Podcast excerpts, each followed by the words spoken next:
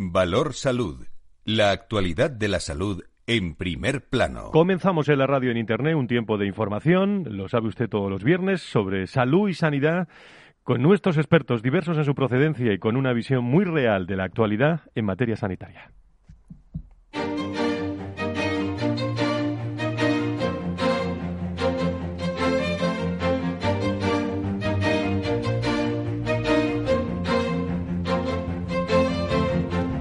Valor Salud es un espacio de actualidad de la salud con todos sus protagonistas, personas y empresas.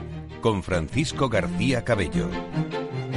Muy buenos días, ¿cómo están? El gobierno ha aplazado la aprobación del toque de queda, no hay consenso, al menos consenso jurídico, se aplaza la decisión, las comunidades autónomas están hablando todas por separado y se avecinan, según el ministro, semanas muy duras.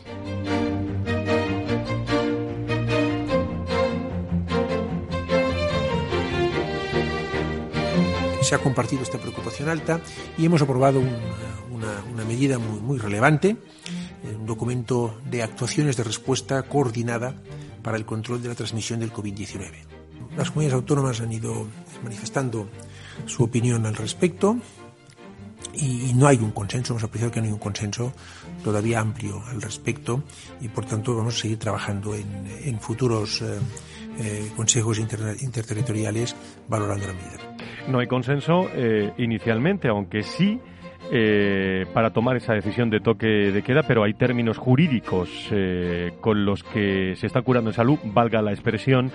Muchos presidentes de comunidades autónomas y consejeros de salud. Es el caso de, de Valencia, que ya ha anunciado ante toda la opinión pública ese toque, ese toque de queda, previo informe jurídico hasta el 9 de diciembre. Granada, Castilla y León, por cierto, Valladolid, donde se van a encontrar hoy el presidente de la Comunidad de Castilla y León y el ministro. El ministro viaja a Valladolid hoy y la mayoría, como digo, de esas comunidades autónomas se pronunciaron ayer a favor de que el gobierno implante ese toque de queda general durante la celebración del Consejo Interterritorial de Salud, que era la atención ayer por la tarde informativa que reunió el Ministerio de Sanidad y, como digo, los consejeros regionales. Decisión final como digo, se retrasa por las dudas mostradas por el País Vasco y la Comunidad de Madrid, también por Cataluña y Galicia, ¿eh? que han mostrado reticencias, como cuento, a que esta medida se incluya en una declaración de estado de alarma. El documento que el Ejecutivo y que alabaron tanto Illa como Fernando Simón ayer por la tarde ha llevado a debate sobre un nuevo sistema ¿eh? de, de alertas con unas medidas concretas en función de la situación eh, que se encuentra en nuestro país desde el punto de vista sanitario y ha sido aprobada, como digo, por la mayoría y solo País Vasco y Madrid se han abstenido. Unas pautas, unas opciones de actuación eh, eh, acordadas o configuradas en cuatro niveles de alerta. Un nivel de alerta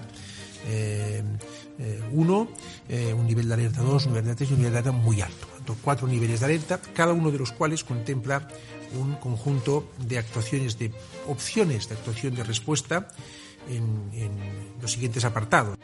Y mañana por la tarde, lo saben todos ustedes, finaliza el plazo de, estado de alerta de la Comunidad de Madrid.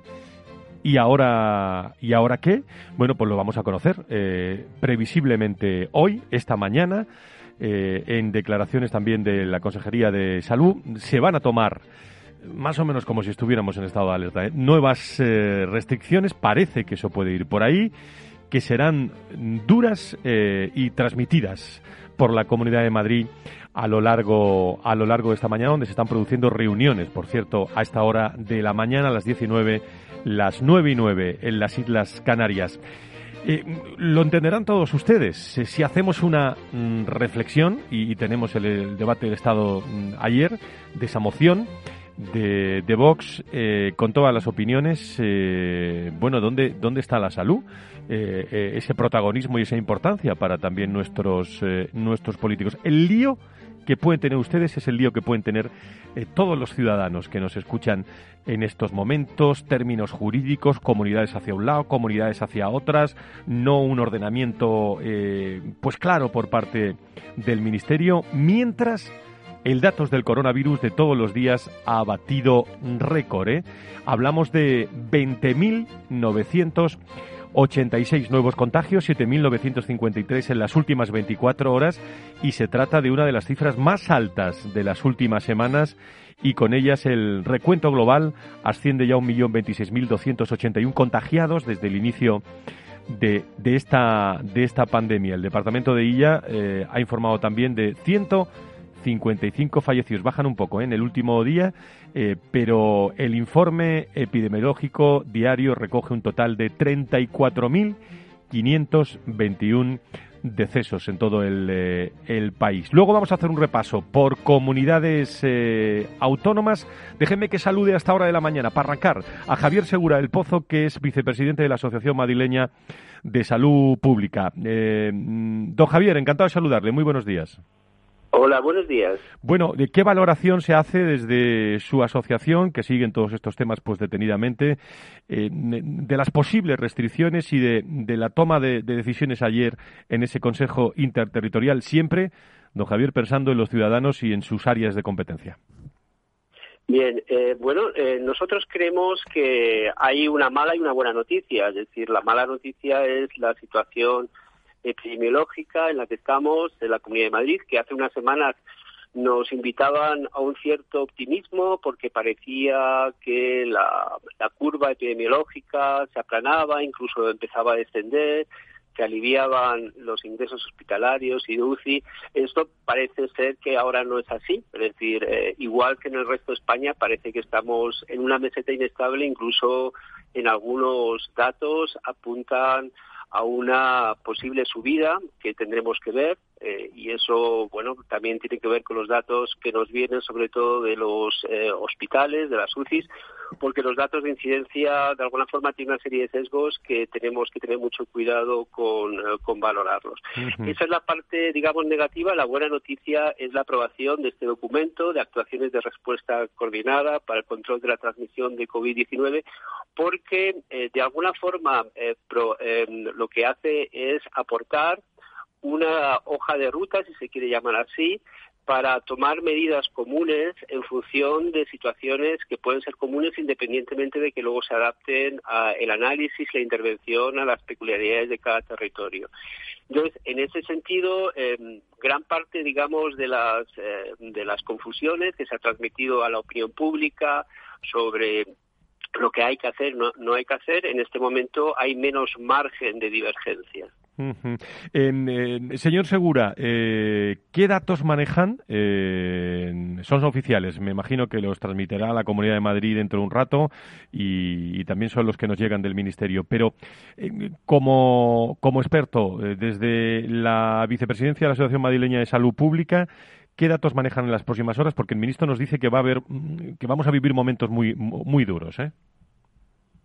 Bueno, los datos que manejamos es en función de estos criterios comunes que bajan muchísimo los umbrales eh, de, digamos, de alerta con respecto a los que habían formado parte del debate, por ejemplo, la Comunidad de Madrid, si 800 casos por 100.000 o 400 casos por 100.000 en 14 días eran muchos, y que estaban muy por encima de lo que se recomendaba por los organismos internacionales, incluido el Centro Europeo de Control de Enfermedades, de alguna forma nos sitúan en un nuevo escenario en el que tenemos que hacer un gran esfuerzo para llegar a niveles muy inferiores tanto de incidencia como los otros indicadores que, eh, que, que indican una transmisión comunitaria.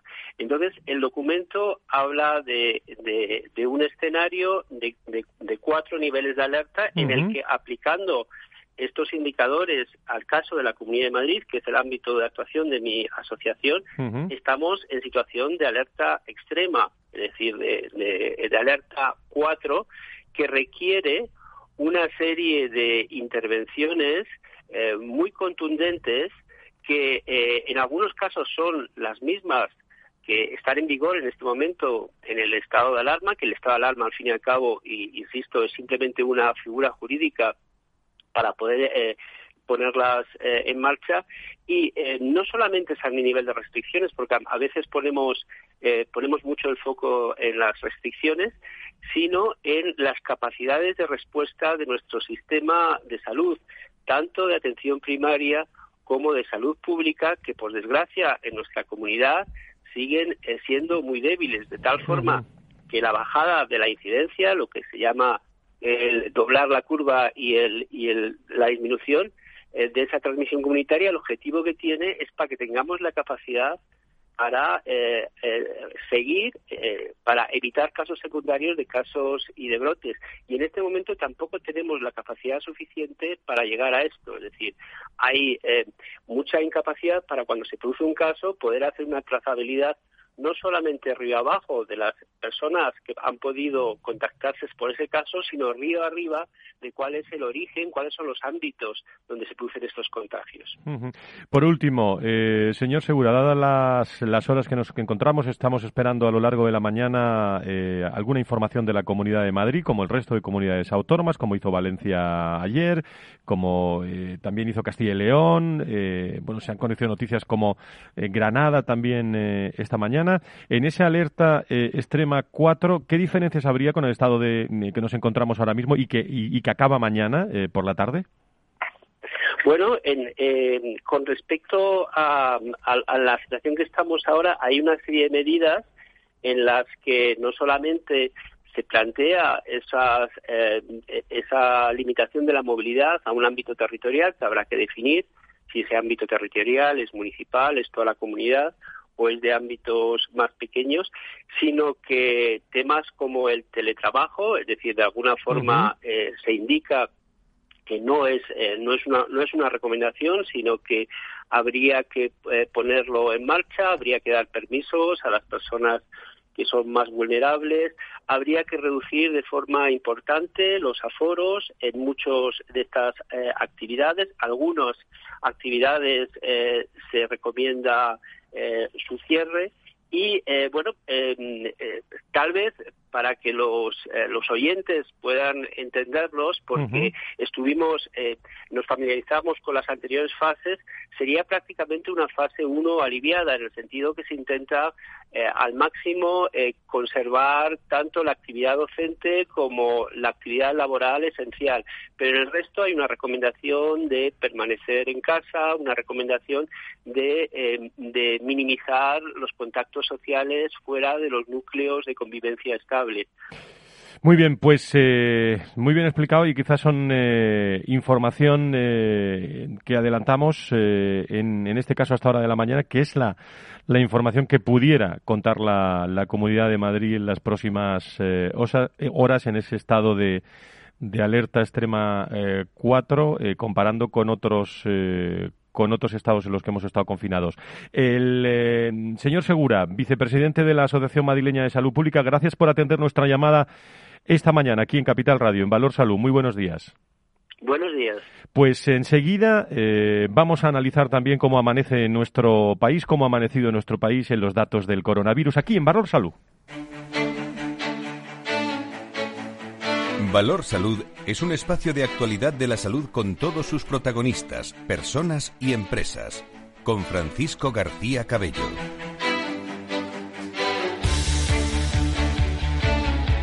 Pues esa interterritorial que se celebraba ayer con declaraciones del eh, ministro Illa, con el portavoz también Fernando Simón, automáticamente también en, eh, en, la comunidad valenciana, creo que fue la primera, previo informe jurídico que están estudiando. Eh, prácticamente se va a anunciar ese toque de queda hasta el día 9 de diciembre y pudiera ser que en las próximas horas pues todas las comunidades autónomas, previa información jurídica y teniéndolo todo muy, muy claro, que fue el no consenso ayer en esa línea, porque por lo demás estaban prácticamente de acuerdo, pues se llegue a ese estado de, toque, toque de queda.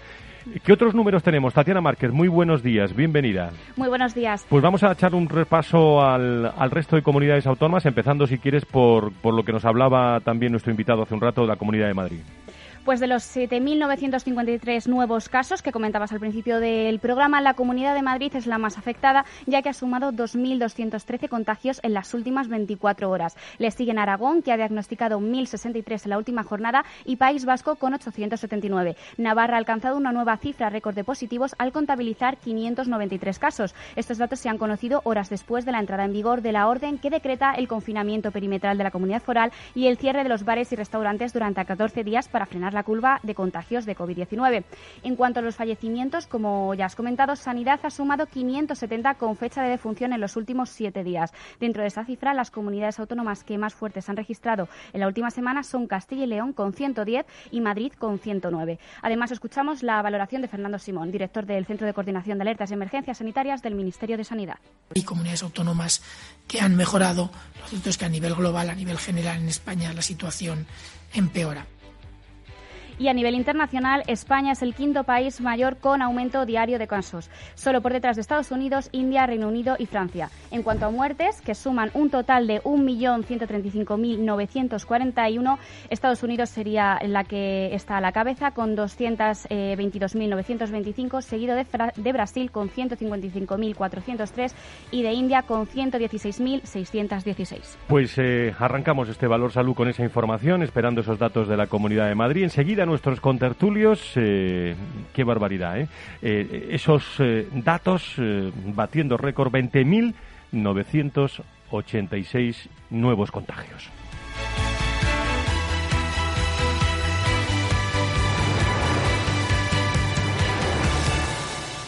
Valor Salud. La actualidad de la salud en primer plano.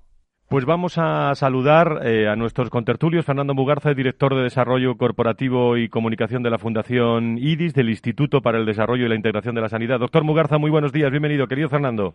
Muy buenos días, querido Frank. ¿Qué tal? bueno, pues, pues vaya datos con los que nos desayunamos hoy, ¿eh? Sí, la verdad es que la verdad es que son son tremendos, ¿no? Desde el punto de vista de, magnitud, ¿no? Y no solamente de magnitud, sino detrás de lo que hay detrás de cada caso, ¿no? Valga la redundancia, porque si hablabais de, de cerca de 21.000 nuevos casos, ¿no? Los que se han producido en las últimas horas, pues también hay que hablar de esos 155 fallecidos, ¿no? Sí. En, ese periodo de tiempo, que quiero decir que, detrás hay, hay también un drama, ¿no? Y, ese, ese tema también es, es muy relevante de cara precisamente esa necesaria coordinación que necesitamos desde el punto de vista territorial en nuestro país para la toma de las medidas más oportunas, Fran. Claro, eh, hablamos de y venimos de, del debate en el Congreso ayer de la moción de censura, donde se habló mucho de salud y de sanidad en un tono político. Hablamos de datos, hablamos de, de restricciones, pero sigue aumentando ¿eh? la tensión hospitalaria. ¿eh? Sí, así es. Lo estamos viendo en la ocupación de camas de camas UCI prácticamente en todas las comunidades autónomas, ¿no? En, los ingresos hospitalarios, como, como, es lógico también, y bueno, en los porcentajes de, de, positivos en cuanto a la realización de las de los test diagnósticos, ¿no? De las famosas PCRs y los test de antígenos, ¿no? Entonces es evidente de que eh, esto que se comenta siempre, ¿no? De doblegar la curva, pues todavía no se está produciendo. Seguimos con una tendencia, pues eso parece ser que incremental y por lo tanto pues pues eh, mientras no llega la vacuna y no llega el tratamiento que es la gran esperanza y esperemos que esté pues disponible lo antes posible no para el bien de todos. Bueno pues la, principal vacuna que tenemos en este momento es lo que venimos comentando desde Valor Salud no aquello que podemos hacer individualmente y aunque sea una redundancia yo creo que es necesario insistir la importancia de la mascarilla la importancia del alejamiento y la distancia social y la importancia también de la higiene personal y el lavado de manos. Yo creo que mientras no llega la vacuna real pues tenemos que, utilizar esas medidas de prevención que en este caso pues son fundamentales para, para todos. Sin alarmar a nadie, Fernando, pero con los datos que tenemos, lo que nos hablaban eh, esta mañana de las medidas que se van a tomar en la Comunidad de Madrid en las próximas horas, con esa interterritorial de, de ayer, eh, desde, desde tu visión también de la sanidad privada, eh, ¿tenemos peligro de, de, de colapso del, del sistema sanitario? Bueno, yo creo que yo creo que en la, primera ola, en la primera ola si algo si algo aprendimos es precisamente pues eh, muchos aspectos desde el punto de vista epidemiológico, de prevención y también de gestión, ¿no? De gestión también de los servicios de los servicios sanitarios, ¿no? Entonces, eh, insisto en las medidas de prevención que son fundamentales para que esto, para que esto no ocurra, ¿no? Y insisto también en la necesidad de, bueno, pues de profesionales sanitarios, ¿no? Porque necesitamos, yo creo que arrimar el hombro, pues absolutamente todos, ¿no? Hacen falta manos en este momento. Quiero decir que los equipos de gestión yo creo que están en este momento pues suficientemente preparados como para tomar las medidas en cuanto a programaciones, etcétera, etcétera, dentro de lo que son las, las unidades y los centros asistenciales, pero también es cierto que tenemos que prevenir, ¿no? En ese sentido, yo creo que eh, cuando decía lo de arrimar el hombro significa que todas las profesiones sanitarias pues eh, deben y debemos de estar precisamente pues haciendo y poniendo el máximo posible, ¿no? Pues tanto eh, médicos, como enfermería, como farmacéuticos, desde las oficinas de farmacia, como desde, desde otras profesiones sanitarias, porque también hay otra vertiente muy importante, ¿no? Que muchas veces se nos olvida, o dos, mejor dicho.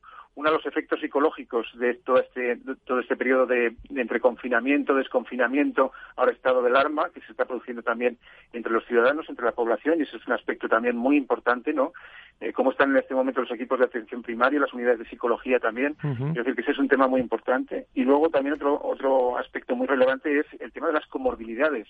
Nos, parece que en este momento pues todo es COVID-19, ¿no? Y es verdad que es lo más urgente. Eso es verdad. Hay mucha gente esperando mm, enfermedades también muy graves. Tuvimos aquí el, viernes pasado enfermedades graves, pero, pero eso es una realidad, ¿eh? Bueno, hemos tenido eh, la oportunidad en la Fundación IDIS de tener una serie de reuniones y, bueno, y jornadas de innovación, ¿no? y uno de los temas que se apuntaban precisamente eh, precisamente alrededor del, del, cáncer de mama, ¿no? tomándolo como ejemplo, una vez que fue el Día Mundial del Cáncer de Mama recientemente, y lo que se apuntaba es, bueno, pues que se nota la falta de, de acudir a las citas, ¿no? Y precisamente para el screening de, precoz de, ese posible cáncer de mama, ¿no? Con lo que eso significa en cuanto a pronóstico de la enfermedad, ¿no? Y como en el cáncer de mama, pues en tantas otras enfermedades. Quiero decir que desde estos micrófonos lo que tenemos también que decir es que es importante que las personas que están en estos en estos procesos, ¿no? O que están en situaciones de riesgo, que tienen ya citas concertadas, por favor que, que, bueno, pues que acudan, ¿no? A sus centros sanitarios, puesto que en el centro sanitario se garantizan todas las medidas de seguridad desde el punto de vista de, COVID-19. Pues qué momento estamos viviendo, querido Fernando, eh, desde el momento de la salud, de la, de la sanidad, oportunidad también de todos estos espacios, pero quisiéramos no hablar tanto eh, de, de, estos datos eh, esta mañana. Esperamos este, este viernes datos de la Comunidad de Madrid que va a anunciar nuevas medidas para frenar el coronavirus que pondrán en marcha pues mañana mismo, el, el sábado. Duda eh, de, bueno, si se va a aparecer al estado de alarma o no, con la incógnita de si habrá ese toque de queda en algunas zonas del país. Fernando Mugarza, desde el IDIS, muchísimas gracias por estar con nosotros. Muy buenos días. Muchas gracias, Fran, y enhorabuena por el programa. Muchísimas gracias y enseguida eh, me está esperando Alfonso de la Lama, secretario general de la Patronal de la Sanidad Privada en España, más con tertulios, distintos puntos de vista en nuestro espacio. Valor Salud es un espacio de actualidad de la salud con todos sus protagonistas, personas y empresas. Con Francisco García Cabello.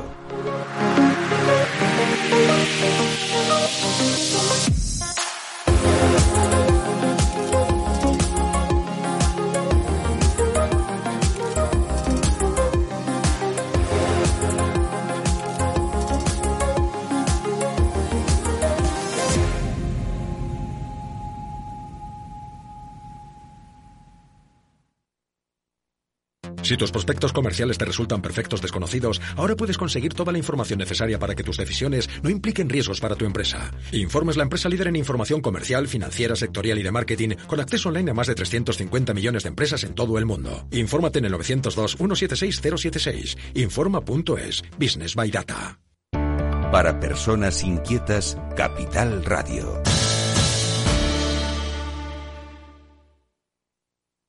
A continuación, podrán disfrutar de la obra clásica compuesta por Beethoven en Do menor durante su madurez. El arte es solo para unos pocos. ¿O no? Con la inversión ocurre lo mismo. Renta 4 Banco te ofrece más de 500 cursos de inversión gratuitos para todo tipo de inversores. Entra en r4.com e inscríbete. Renta 4 Banco, tu banco especialista en inversión.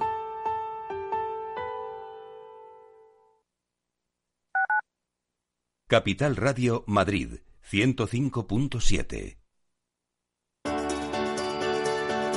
Capital Radio. Aportamos valor. ¿Puedo solicitar una ayuda? Si cierras tu negocio, puedes solicitar tu prestación por cese de actividad si al menos has cotizado los 12 meses anteriores al cese y por causa voluntaria.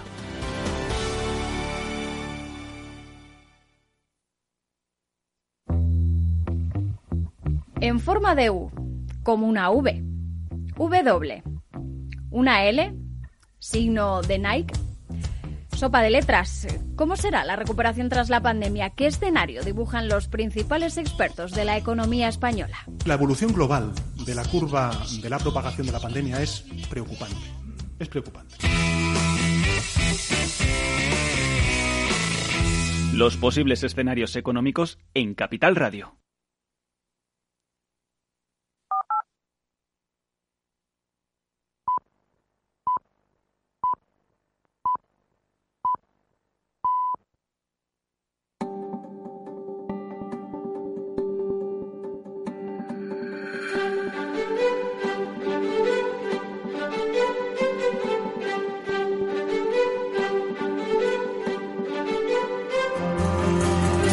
Valor Salud es un espacio de actualidad de la salud con todos sus protagonistas, personas y empresas.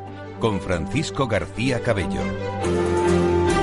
Las diez y media, estamos contándole los datos en Capital Radio de quizás más importantes de la jornada Valor Salud ayer interterritorial y los datos eh, más importantes esos 20.986 nuevos contagios. Esos son los eh, los datos que, que están sufriendo muchos pacientes, muchos eh, eh, médicos, profesionales, tensión eh, también hospitalaria y dentro de, unas horas vamos a conocer datos de la Comunidad de, de, Madrid. El Consejo Interterritorial de Salud, como digo, aplazó la decisión sobre ese posible toque de queda al no haber ha habido un consenso, un consenso amplio. Afonso de la Lama es el, el secretario general de la patronal de la sanidad privada en España. Don Alfonso, encantado de saludarte. Muy buenos días. Buenos días, Fernando. Encantado de estar aquí. Bueno, ¿qué visión hacéis sobre ese no acuerdo de, toque de queda? Aunque parece que había acuerdo, pero eh, los informes jurídicos querían asegurarse, vamos, muchos presidentes de comunidades autónomas. Bueno, estamos hablando de temas serios, de derechos fundamentales de la ciudadanía y desde luego hay que tener una seguridad jurídica de, de qué se puede hacer. Obviamente, pues todo indica que hay que ir hacia, hacia esa medida de, de alguna forma, pero bueno, adaptada a cada territorio. Bueno, yo creo que lo más preocupante quizás es que se sigue sin haber una política clara, una gobernanza clara, ¿no? El, el Consejo Territorial de ayer pues yo creo que mucha gente estaba esperando soluciones definitivas o toma de acuerdos definitivos, pero vemos que, que todavía no los hay, ¿no? Y, se vuelven, llegan a acuerdos de mínimos, pero con mucha libertad de decisión por parte de las distintas administraciones que sigue creando un poco de incertidumbre, aunque es obvio que hay que tomar medidas y medidas más, más serias de las que se están tomando hasta ahora para, para doblegar la famosa curva. ¿Esperas, Alfonso, que las medidas de la Comunidad de Madrid que se van a anunciar dentro de prácticamente unos, eh, unos minutos a lo largo de la mañana sean más duras que las que tenían, lo digo por el precedente del estado de alerta? Eh, previsiblemente sí, previsiblemente sí, porque es verdad que las cifras, como ha dicho antes eh, Fernando, a nivel nacional y a nivel de, de Madrid, pues no terminan de mejorar lo, lo suficiente como para, para, no, para no pensar que, es necesario tener medidas un poquito más severas. Es verdad que ahora estamos siempre hay que tener en cuenta en la balanza tres, tres temas ¿no? en cualquier decisión. Obviamente la lucha contra el COVID, obviamente la parte sanitaria también, la, la atención a las otras a las otras enfermedades eh, comunes y ordinarias y luego está la parte económica que es importante. ¿no? Yo creo que la Comunidad de Madrid pues está en esa diatriba de, tengo que endurecer medidas, pero ¿cómo lo hago eh, sin, sin dañar los otros dos aspectos eh, de una manera considerable? Bueno, yo sé que hay cosas eh, muy importantes para pacientes, para médicos en estos momentos. Vosotros sois la patronal de la sanidad privada en España con las que tenemos el placer de hablar todos los viernes y, situándonos, pero mm, bueno, el ministro tiene muchos asuntos en su, en su cartera, eh, pero no sé si toca hoy, pero el, el asunto del IVA no hay novedades, ¿no? Eh, de momento eh, parece que, no hay gestos, ¿no? No, hay novedades por parte del gobierno de la administración, no hay no hay un, un anuncio claro de, que no se está tomando en consideración final esta medida. pues hombre, todo el sector, no solo nosotros, ASPE, los hospitales, el IBIS, sino también del sector asegurador, también los colegios profesionales de logopedas, de dentistas, de, de, de, fisios, pues han salido diciendo que, sería sería una barbaridad, ¿no? Aparte de que haya dudas dudas de, de, si se ajusta a la normativa europea o no se ajusta, pero desde luego eh, la, opinión del sector está clara, ha quedado clara, eh, así se lo hemos hecho saber también a los distintos partidos políticos del Congreso y, muchos de ellos eh, están de acuerdo con nosotros por si llega a finalmente llega esta medida al Congreso pero sí, en, la última comparecencia al ministro, en una de las últimas en el Congreso, se le preguntó expresamente eh, y, no dijo nada. Dijo que era un tema de negociación de presupuestos y que como, que el Ministerio no, iba a decir nada, cosa que, sí me parece preocupante. Alfonso, por último, eh, estamos en eh, prácticamente la recta final del año. Eh, entramos en noviembre ya prácticamente y, hay muchos asuntos eh, importantes, eh, pero la actualidad y lo vertiginoso de la actualidad manda con, esos datos con los que prácticamente nos desayunamos cada ciertas horas que nos da el, Ministerio. ¿Qué temas no se pueden quedar pendientes en la sanidad y la, y la salud y desde vuestro punto de vista antes de que acabe el año? hombre, uno, te voy a decir dos. Ah, como tú bien dices, hay muchísimos aspectos que han quedado un poco más aparcados o retrasados y que hay que retomar, pero bueno, hay, dos temas que estamos repitiendo eh, desde el principio de la primera ola y es eh, que, pueda haber una actividad eh, ordinaria para no dejar atrás a todas las otras enfermedades que siguen ocurriendo al margen del, COVID, por lo tanto, animar a, a la ciudadanía a que siga, a que confíe y siga asistiendo a sus consultas, a sus hospitales. Y, luego eh, el problema de la escasez de profesionales que tiene el Sistema Nacional de Salud, tanto la parte pública como privada, especialmente de enfermería.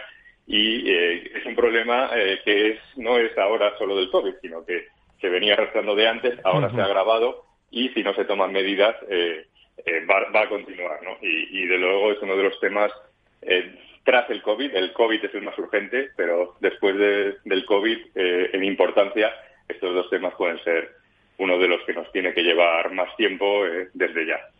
Muy bien, pues querido Alfonso, eh, secretario general de, ASPE, de la Alianza Sanidad Privada en España, muchísimas gracias por estar con nosotros y a ver cuando si hablamos el viernes tenemos otros otros datos diferentes, aunque aunque quiero yo ser optimista, pero no sé si, si realmente puede ser así. Y esperemos que sean positivas. Muy bien, muchas muchas gracias. Me está esperando en Sevilla el presidente del Colegio de Médicos de la capital hispalense.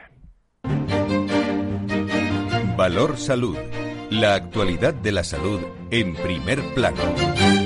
Y no es otro que el doctor Carmona, el doctor Alfonso Carmona, presidente del Colegio de Médicos de Sevilla. Doctor Carmona, muy buenos días, bienvenido. Hola, buenos días, Frank, ¿cómo estás? Muy bien, fenomenal. Bueno, en primer lugar, antes de que le quiero preguntar sobre la gripe hoy, eh, bueno, tremendos los datos esta mañana, ¿eh, Alfonso? tremendo, tremendo, tremendo. Ya no sé. Hombre, yo te digo una cosa. Hay, mira, cuando las cosas se hacen a medias, la verdad es que es difícil solucionarlas. Y cuando las soluciones son parciales, pues los resultados son parciales. Y en este caso de que tenemos una pandemia muy desconocida, evidentemente para todos, yo creo que nada más que hay una, una, una solución dentro de las muchas que pueden haberse. La primera, tener unos asesores objetivos e independientes que sean los que más estamos hablando de gente científica, epidemiólogos, biólogos, médicos, de asistenciales, etcétera, gente que sepa de, de, este tema el máximo posible, no los políticos que normalmente no saben absolutamente nada, nada más que lo que le pueden contar estos señores, y, y si, si, si se siguieran a pie puntillas las, las indicaciones, las indicaciones, aunque haya que tomarlas las más drásticas posibles, o las menos drásticas posibles, yo no me estoy metiendo en que se tomen una u otra, sino que se tomen las que digan estos señores en cada momento y según la evolución. Yo creo que se van se han ido parcheando y, y de esta forma es muy difícil muy difícil. Y si no, y ahí, ¿por qué no? Lo que dice mucha gente, yo soy partidario, el toque de queda. El toque de queda, el problema es que tú vas a cerrar los bares a las 10 de la noche, bien, tú vas a las 10 de la noche. ¿Y los botellones qué pasa? ¿Y, las, ¿Y las comuniones qué pasa? ¿Y las bodas qué pasa? y las reuniones de, de, de, una familia que se reúnen día 15 y están tomando copas y se abrazan y se besan, etcétera, etcétera. O sea, yo creo que hay que tener las cosas muchísimo más, más claras de, lo que se está haciendo. Por lo menos esta es mi opinión. ¿eh? Sí, sí, no, llamáis ahí... Sí, Alfonso... yo no digo con el ánimo de criticar, yo digo con el ánimo de, aportar un dato. Mm, eh, hay muchas personas, hay muchas personas también eh, vulnerables eh, que nos están incluso escuchando a esta hora de la mañana que pueden tener y se acerca la, la campaña de vacunación, ¿no? ya estamos en la vacunación de la gripe este año. Los expertos piden, pedís más que nunca reforzar esa inmunización, pero ¿hay miedo a acudir a, a, los centros de salud y, y contagiarnos? Sí, bueno, hay, de todo, ¿eh? hay de todo, como en la viña del Señor hay de todo, hay gente que tiene miedo, hay gente que tiene menos miedo y que no tiene absoluto miedo. Eso no quiere, eso no quiere decir que no sea responsable y tome las medidas adecuadas. Lo que sí te puedo decir que por lo menos aquí en Andalucía se han tomado una serie de medidas tremendamente favorables y buenas para que no haya acúmulo en ningún lado. ¿Esto qué quiere decir? Que se, han, se están se están y se han adecuado puestos en iglesias, se están adecuando puestos en en centros eh, del ayuntamiento, se están adecuando, en, por supuesto, en el centro de salud y en todo eso. Incluso, incluso te digo, nosotros aquí como Colegio de Médicos hemos puesto un puesto para vacunar a todos aquellos médicos y familiares que quieran que quieran venir y, y lo hagan pues todos los sobre la marcha que podamos hacer sin ningún tipo de esto y además al aire libre para que con objeto de que no haya demasiado problema.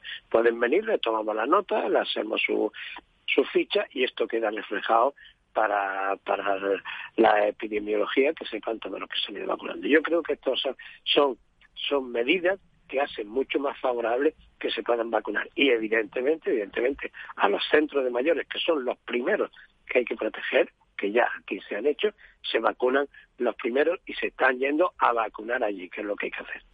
Muy bien, por último, eh, Alfonso, eh, brevemente, lo, que ocurre, claro, es que ante el lío que tienen los ciudadanos, sobre todo desde el punto de vista político eh, esta mañana, los informes jurídicos que van a tomar decisiones también los presidentes de comunidades autónomas sobre ese toque de queda, al final el médico, el que está recibiendo, bueno, se produce esa inevitable tensión hospitalaria, ¿no? Hombre, claro porque la gente tiene hay un problema de, de, poder llegar al médico de cabecera, al pediatra de cabecera, al a su médico. Claro. ¿Por qué? Porque hay una saturación tremenda de llamadas. Y yo digo una, yo digo una cosa y lo, se, lo, he propuesto a la, a la sanidad, a la sanidad andaluza, a la consejería. Tenemos médicos jubilados que ya estoy viendo en el periódico que se está echando mano de ellos para que hagan el problema del médico ahora mismo es que no puede estar burocratizado, tiene que estar en la parte asistencial, solo y llanamente. Y si ese centro de salud lo único que hace el médico es ver al paciente o incluso eh, hablar por teléfono y no tenga que dedicarse a las bajas, dedicarse al rastreo, dedicarse a una serie de seguimientos que lo pueden hacer otras personas sin tener que tener riesgo, porque no tienen por qué estar de presencia física en ese centro, yo creo que de esta forma avanzaríamos mucho. Y por supuesto un call center que responda a toda aquella gente que llama, porque de salud respondes, aquí se pasa, ¿sabes? La, la, la, como somos aquí en Andalucía, enseguida uh se acaba, eso salud no responde.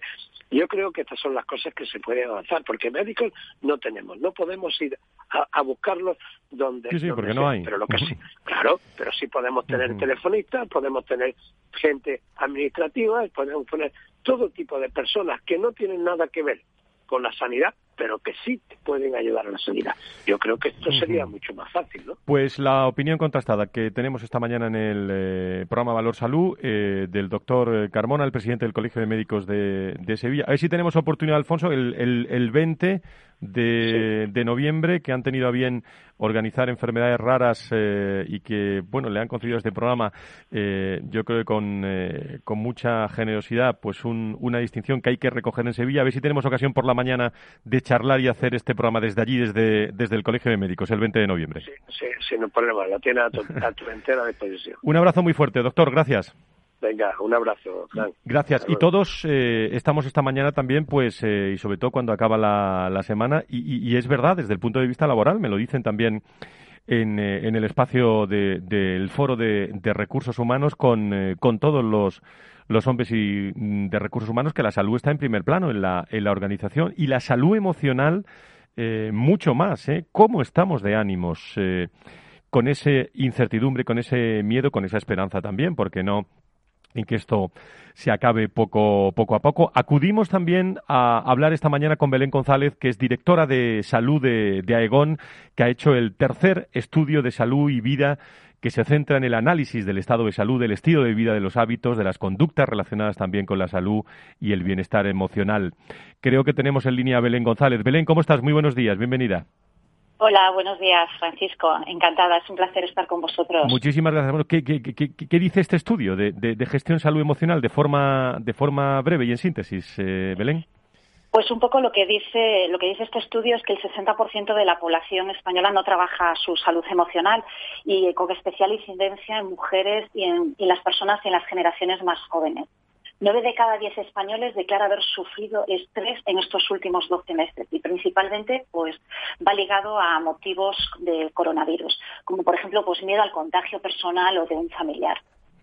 Hay un dato que me, bueno, no me sorprende, hablando desde el punto de vista laboral con empresas todos, las, todos los días, que es que este COVID-19 pues, ha impactado duramente la salud emocional, pero que el 90% de la población sufrimos estrés y casi uno de cada cuatro eh, se está automedicando sin, sin una prescripción médica, Belén. Pues así es, Francisco. Desde, desde AEGOM eh, hemos estado analizando toda esta información y lo que hemos visto es que casi una de cada cuatro personas se automedica y, nos han indicado un 28% de ellas que lo hacen por, no perder el tiempo en ir al médico. Un 53% de los españoles utiliza Internet o las redes sociales para autodiagnosticarse. Y lo sorprendente es que un 22% le da credibilidad a esa, a esa información. Y no, no acabamos de trabajar ¿no? nuestra salud, salud emocional. Este informe habla en especial incidencia en, en, mujeres y, en, y, en, los más jóvenes de, de la casa o de los ciudadanos, ¿no? Es, es, curioso este tema, ¿no? Porque pues, solo una de cada diez personas trabaja su salud emocional y realmente, efectivamente, los que menos la, trabajan son las, las mujeres y, las personas más jóvenes. Un 12% de la población dicen que no están satisfechos con su estilo de vida. ¿Y eso por qué, Belén? ¿Por qué? ¿Por qué pues ocurre? que no se, pues que no se sienten a gusto con su, con su aspecto físico o que tienen la autoestima baja. Y bueno, pues esto es, es un problema, es un, problema importante porque bueno, pues la autoestima es un factor mm, eh, muy importante que afecta al ajuste psicológico y social y que puede derivar en síntomas como reacciones de ansiedad, síntomas depresivos, conductas antisociales. Entonces, bueno, pues eh, hay que buscar ayuda especializada para combatir este tipo de sensaciones y de síntomas. Bueno, el informe no nos da tiempo a todo, pero analiza también pues la tensión, dolor muscular, dolores de cabeza, fatigas, eh, problemas de, estómago y sobre todo, sobre todo, esa irritabilidad, ¿no? O, o ira, incluso, incluso, si me apuras, que me preocupa mucho más, tristeza, ¿no? Es cierto, estos son los, los efectos derivados del estrés, ¿no? El estrés no, duele, pero, pero tiene unos impactos en nuestra salud física muy importantes. Es cierto que con el COVID ha cambiado un poco la percepción de los españoles. Eh, en el 2019 antes eh, se le daba mucha más importancia a los dolores de cabeza o tensiones o dolores musculares o fatiga, pero en este año 2020, un poco derivado ¿no? de, de, las tensiones del COVID y del estado de confinamiento, pues se han incrementado o han aparecido unos nuevos efectos que no, que no, no aparecían o no aparecían de una forma tan relevante en el año en el estudio de, que realizamos en Aegon en el año 2019.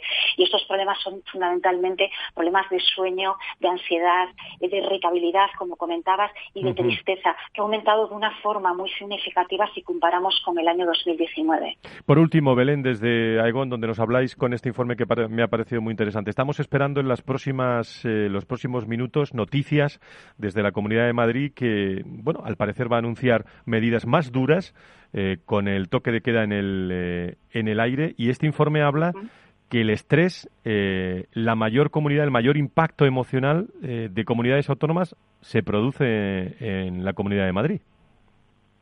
Sí, a ver, el, impacto se produce mayoritariamente en la Comunidad de Madrid. También es una de las comunidades en las que ha habido pues una, eh, una mayor opción de poder teletrabajar. Y también hay una vinculación importante, ¿no? Porque el teletrabajo, así como le ha permitido a las personas pues el, poder conciliar mejor su vida personal y familiar, también es cierto que, hemos observado en el estudio de Aegon que las personas al estar en su casa y tener que compartir el tiempo, estar encerrados y compaginar trabajo, estudios y colegios de los niños, pues les ha generado una situación de, de, estrés emocional de una forma importante. Belén González, directora de Salud de EGO, muchísimas gracias por estar con nosotros. Personas y empresas protagonistas también eh, donde la salud, eh, las personas, como decimos siempre, son, son el, eje, el eje fundamental. Gracias por estar con nosotros. Un abrazo. Muy bien, un abrazo, Francisco. Muchas gracias.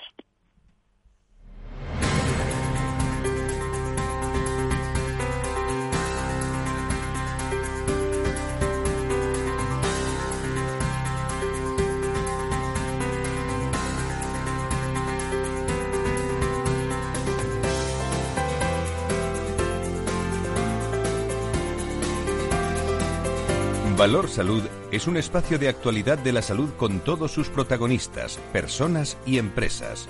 Con Francisco García Cabello. Minutos finales de análisis aquí en Valor Salud. Esperando noticias de la Comunidad de Madrid en los próximos minutos. Y nosotros con Antonio Burgueño, con eh, Nacho Nieto, que creo que lo tenemos en línea ya, el director del proyecto Impulso. Don Antonio, encantado de saludarle. Muy buenos días. Buenos días, aquí estamos, sí, general. Bueno, pues vaya, vaya datos, ¿no, Antonio? Esta mañana, ¿no? Bueno, eh, vamos a ver, los datos no son buenos. Los datos son para tomar muchas medidas y para estar con cuidado. Pero también yo, como siempre, vamos a tener que recuperar, Fran, el dato positivo. Sí, sí. Eh, porque eh, Nos lo vas a tener que traer todos los viernes, ¿eh? lo, voy a volver a sacarlo porque y, a trabajarlo porque evidentemente, bueno, pues parece que hay una relación directa entre el rastreo y, el número de pacientes que se van identificando entre, vamos, rastreo entre las PCRs que se van haciendo, las pruebas diagnósticas en general, ¿no? Y bueno, pues, y, y, en Madrid la curva y la R famosa, pues tiende a disminuir, en España parece una meseta, es decir, no es para decir que todo maravilloso, no, hay datos que son muy altos. Sí, sí. Pero bueno, vamos a tener que empezar a buscar datos positivos. ¿Se acuerda usted cuando nos quejábamos al principio de que no había rastreos, que no había PCR? Que sí, sí. y me acuerdo pues cuando usted aportaba también se ese... están haciendo muchísimas y, y bueno, pues en fin, como siempre decíamos, esto no es para decir que todo maravilloso, no señor, pero es para decir, hombre, algo bueno hay y que vamos a objetivar las cosas, ¿no? José Ignacio Nieto, experto en políticas sanitarias, es consejero de salud de La Rioja. Eh, Nacho, ¿cómo estás? Muy buenos días. Buenos días, pues de momento bien, y veo que vosotros también, que eso soy alto claro. Eso, eso de momento bien, pero, pero de momento, ¿eh? y como muchos... No hay que bajar, no hay que bajar, no hay que bajar la guardia. Esperamos, Esperamos hoy, mm, nos lo han dicho en este programa, ¿eh? al principio también de, la mañana, hemos contactado con, eh, bueno, con profesionales que conocen como el, vicepresidente de la Asociación Madrileña de Salud Pública y que se esperan medidas más duras ¿no? en las próximas horas, Nacho. Vamos a ver, eh, la situación en, España, no nos vamos a ir más lejos, que ya tenemos suficiente, eh, no es buena, no es buena en el sentido de que sigue, habiendo eh, en cada momento más, más casos, se están diagnosticando más casos, pero yo creo que eso, y, le voy a dar también un poco la, razón a, Antonio, no quiere decir que nos podemos quedar estar tranquilos, porque no podemos estar tranquilos, pero sí que es cierto que, que la situación, eh, siendo grave, está más controlada que, en otros momentos, por varias cuestiones. La primera es que, efectivamente, ahora se están haciendo muchas más pruebas PCR de antígenos eh, que se hacían antes y eso indudablemente da un número eh, mayor de de, casos mayor de positivos. Cuantas más pruebas se hacen, eh, aunque el porcentaje pueda ir hasta disminuyendo, el número absoluto es mayor, eso, eso es evidente. Pero una cuestión clarísima que, que yo creo que también hay que considerar es que cuando un caso es positivo, ¿cuál es, digamos, la gravedad o el tratamiento que precisa ese caso. Es un tratamiento, es un caso sin síntomas que solo requiere medidas, llamémosle preventivas o de aislamiento. Es un caso que requiere un ingreso en el hospital porque necesita un tratamiento. Es un caso muy grave que tiene que terminar en la UCI. Esa parte es muy importante. Y claro, hay más casos. Eh, hay, sigue habiendo ingresos en los hospitales, sigue habiendo ingresos en las UCIs, pero eh, en una proporción que no es como la que teníamos en marzo, abril o mayo. Lo que sí está sufriendo, Nacho eh, y Antonio, es la, bueno, la atención primaria, que es el primer filtro, ¿eh? Eh, por los que queremos tener, como nos decían esta mañana desde el Colegio de Médicos de Sevilla, pues a nuestro médico ahí, pues atendiéndonos en primer plano, ¿no, Antonio? Sí, no, no, la atención primaria la que está cargándose con esta tarea que está describiendo Nacho, evidentemente, y, son, y, y tienen que coger al paciente y orientarlo. A eso le viene ya una situación complicada, porque, hombre, también va por barrios, y nunca mejor dicho, ¿eh? porque no es lo mismo la, la, carga que tenía y tiene un médico en una zona donde hay una alta carga de atención privada, como puede ser la zona, por, poner un caso, de Boadilla de Madrid, o un señor que está en el centro de Madrid, que tiene mucha más carga, ¿no? Pero bueno, en general sí que tienen un problema un problema de, que bueno pues estaban ya en una situación complicada y ahora ahora gente que no pasaba por la, por el centro para nada ahora pasan por cualquier cosa o por teléfono o, van a hacerse una prueba no quieren hacerse una prueba. Entonces sí sí es una situación complicada pero vamos a ver las decisiones de adaptación no pueden ser por una situación crítica como esta.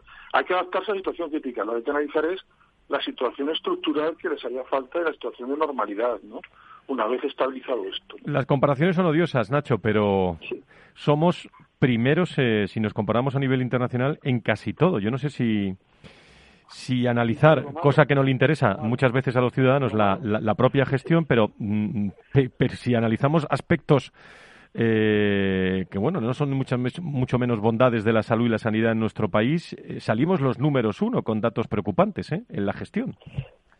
Eh, sí, efectivamente, y eso nos tenía que, que hacer no solo ya pensar, sino reaccionar. Pero mira, una cosa, eh, ligando con este tema. Claro, la atención primaria es, es, la parte, es la fuerza de choque del sistema sanitario. No tiene que ser la urgencia, tiene que ser la atención primaria, evidentemente. yo creo que ni estaba planteada así, iba a decir casi ni preparada para hacerlo, y se ha visto de la noche a la mañana metida en una situación en la que se ha visto obligada a hacerlo, como todos para todo, eso es cierto. Pero mira, eh, ¿por qué salimos con esos números tan mal y por qué hacemos? Vamos, vamos, a, vamos a ver un ejemplo práctico, hablando de, las cuestiones de lo que pasa, porque al final no nos olvidemos que todo esto es política, ¿eh? política sanitaria, pero lo es. Eh, hace 15 días era muy malo eh, y, no servía y se le castigó a la Comunidad de Madrid por decir que lo que había que aislar eran zonas de salud o determinadas zonas y no grandes municipios o grandes territorios. Resulta que hoy ya se puede y que parece que esa, que esa parte eh, puede, ser, puede ser buena. Eh, realmente que hay que tomar medidas, que hay que aislar, que hay que que hay que em, aplicarlas, pero hay que aplicarlas también de una forma lógica y sensata y de verdad con criterios sanitarios. Sí, sobre todo olvidando los criterios sanitarios, se nos siguen olvidando, bueno, se nos siguen olvidando algunos que tienen que ser sobre esos criterios sanitarios y técnicos y no solo por otro tipo de cuestiones y por otro tipo de cuestiones. Y así se resolverá el problema sanitario, se resolverá el problema económico y se resolverá también el problema social que todo esto está generando. Y sobre todo la confusión, ¿eh? que hasta hora de la mañana, eh, las 11, tú imagínate, bueno, te lo imaginas, claro, porque lo conoces muy bien, pues en hospitales, pacientes, ciudadanos en general, la confusión si hay toque de queda, si no hay toque de queda, qué se habló en la interterritorial. Aquí lo hemos informado muy bien a lo largo de, de la mañana, pero esa confusión evidentemente viene también por, eh, por parte de, la gestión y de la, y de la política. Antonio, Nacho, nos quedan prácticamente 20 segundos para cada uno. ¿Algo más que, queréis resaltar? ¿Y nos vamos? Pues sí, pues mira, cogiendo la confusión. Rapidísimo. Esa confusión no es que existan los ciudadanos, es que la confusión existe en que tienen, quienes tienen que dirigir en este tema los ciudadanos. Y eso, eso es terrible, y lo estamos viendo. Antonio reitero lo que está diciendo comunicación, que criterios que estimen oportunos, claros y que sepamos sacar que esto de locos. Bueno, pues como acabamos siempre con un tono musical este programa y ya saben ustedes que, que somos optimistas por, eh, por naturaleza, aún viviendo eh, todo lo que estamos viviendo. Una de vivir, don Félix, que nos viene bien a esta hora de la mañana. Gracias a los dos, muy buenos días. Muchas gracias, un abrazo a todos. Un abrazo. Una nueva oportunidad. Y ahora sabes Es lo que dicen Estopa y Rosalén esta mañana. El viernes, más salud y sanidad. Estamos muy pendientes de los datos de la Comunidad de Madrid. Los podcasts de Capital Radio en Valor Salud los tienen disponibles y estamos muy pendientes también a través de los servicios informativos. Salud y sanidad, los viernes, contado de otra forma, aquí en la radio. Buena semana, que tengan mucha salud. Adiós. Valor Salud. La actualidad de la salud en primer plano todas las semanas con sus personas y empresas. En Capital Radio, con Francisco García Cabello.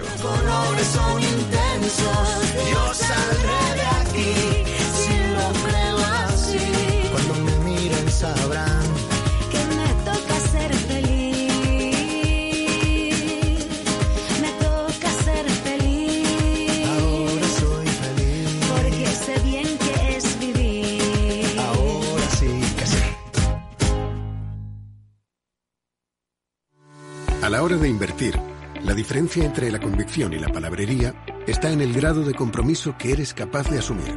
El nuestro es este. En Finanbest solo ganamos si tú ganas primero. Conoce todas las ventajas del Result Investment. Tienes mucho que ganar. Finanbest, tú ganas.